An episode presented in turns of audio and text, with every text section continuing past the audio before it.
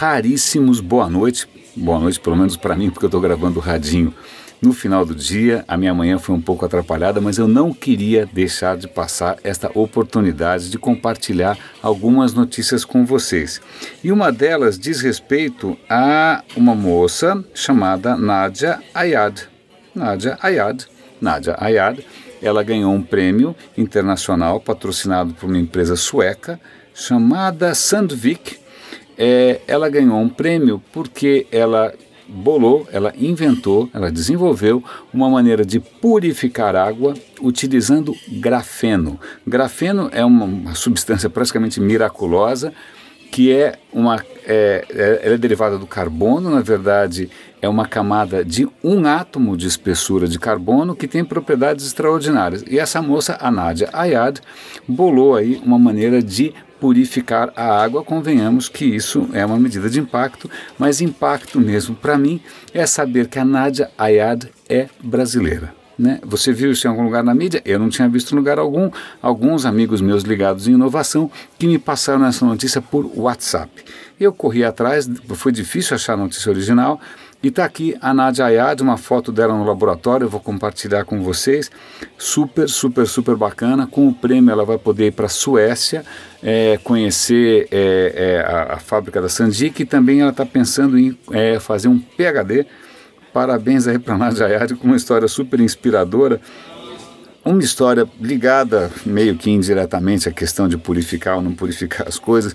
É uma matéria bastante extensa e profunda no Washington Post, é, que, cujo título é simplesmente Naufragando ou Afogando em Lixo. É um, um, trabalho de jornalismo bastante interessante. O, o repórter foi para Jacarta, Tóquio, Lagos, na Nigéria, Nova York, inclusive São Paulo, Amsterdã, é, para ver como que a questão do lixo é tratada. São Paulo, aliás, aparece muito bem na foto, porque as nossas iniciativas aqui é, de mobilizar é, cidadãos é, carentes para ganhar algum, né, algum, algum troco ali com a reciclagem do lixo é, é, é, bastante inspirador. São Paulo também é um exemplo na reciclagem de alumínio, a gente recicla 98 ou 90, 90 e tantos por cento também é um case mundial muito bacana, mas o resto da reportagem não é tão é, animador assim. A humanidade, né, segundo estimativas, produz 3 milhões e meio de toneladas de lixo sólido. Vou repetir, 3 milhões e meio de toneladas de lixo sólido todo dia. É, há 100 anos atrás, era um décimo disso, ou seja, em 100 anos a gente decuplicou a quantidade de lixo sólido que a gente produz. Né? E aí é, a, o alerta dessa reportagem é que se a gente não fizer nada a respeito, daqui até o final do século a gente vai estar produzindo três vezes isso.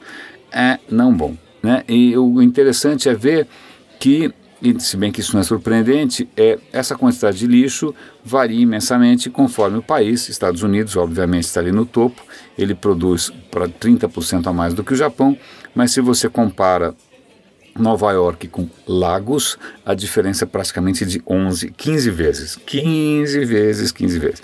Então, é, a reportagem é bastante extensa, bastante profunda, vale a pena dar uma olhada, porque ela cita é, práticas locais, problemas de cada país. É, e o alerta é esse. A gente produz. Aliás, tem um alerta, um, um número aqui que me assustou bastante que o plástico tem, o lixo plástico tem crescido tanto que a gente está prestes a chegar a um ponto em que você tem mais plástico no oceano do que peixe. Né? É, olha aqui, ó, é, é, é bastante assustador. É, então vale a pena dar uma olhada. A, a matéria é é, é, é, é, bastante preocupante e isso reforça um ponto que eu venho fazendo há algum tempo já, de que na verdade exponencial mesmo são os desastres que a gente causa. Né? A gente tem causado desastres realmente exponenciais. Eu separei mais alguma coisa para a gente ver aqui. Pá, pá, pá, pá, pá. Ah, uma outra iniciativa que eu acho bárbara um supermercado na Dinamarca chamado WeFood, eu estou lendo em inglês, né? não sei como é que é esse negócio em dinamarquês. É um videozinho, vale a pena vocês assistirem, mas a, a, ideia é muito interessante. É um supermercado que vende por um preço bastante baixo, até metade ou menos né, do preço normal, produtos que estão prestes a expirar.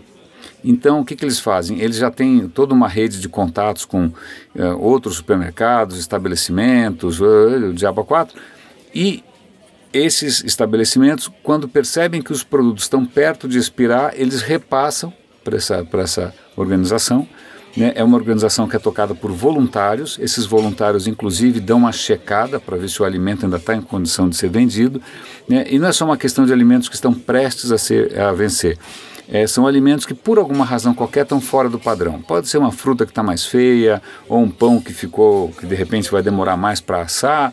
É alguma coisa que o consumidor normalmente rejeitaria numa prateleira de um supermercado convencional. Então, essa rede chamada WeFood, ela é tocada por voluntários, ela, ela já está abrindo outras filiais e isso chama a atenção para um problema na verdade, dois problemas relacionados. O primeiro deles é a dificuldade que, você, que é, na prática, você definir o prazo de validade de um alimento, porque isso é uma estimativa meio chutada.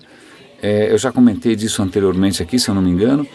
É, porque você não sabe em que condições esse alimento vai transitar, vai ser armazenado, vai ser consumido, você não sabe muito bem. Então é uma estimativa e muitas vezes é, a estimativa é, é pessimista. Então é, é, muito provável que naquela data, que seria a data em que o alimento caduca, o alimento ainda esteja perfeito para o consumo. Mas o, o consumidor normal talvez evite comprar. Então ele é vendido de muito mais barato para quem é, precisa economizar.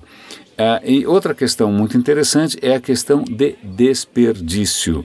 É, há tempos atrás, acho que eu até comentei aqui no Radinho, eu tinha visto uma reportagem extremamente interessante. Eu não lembro se era no Radio Lab ou se era no 99% Invisível, que são dois podcasts americanos que eu acompanho.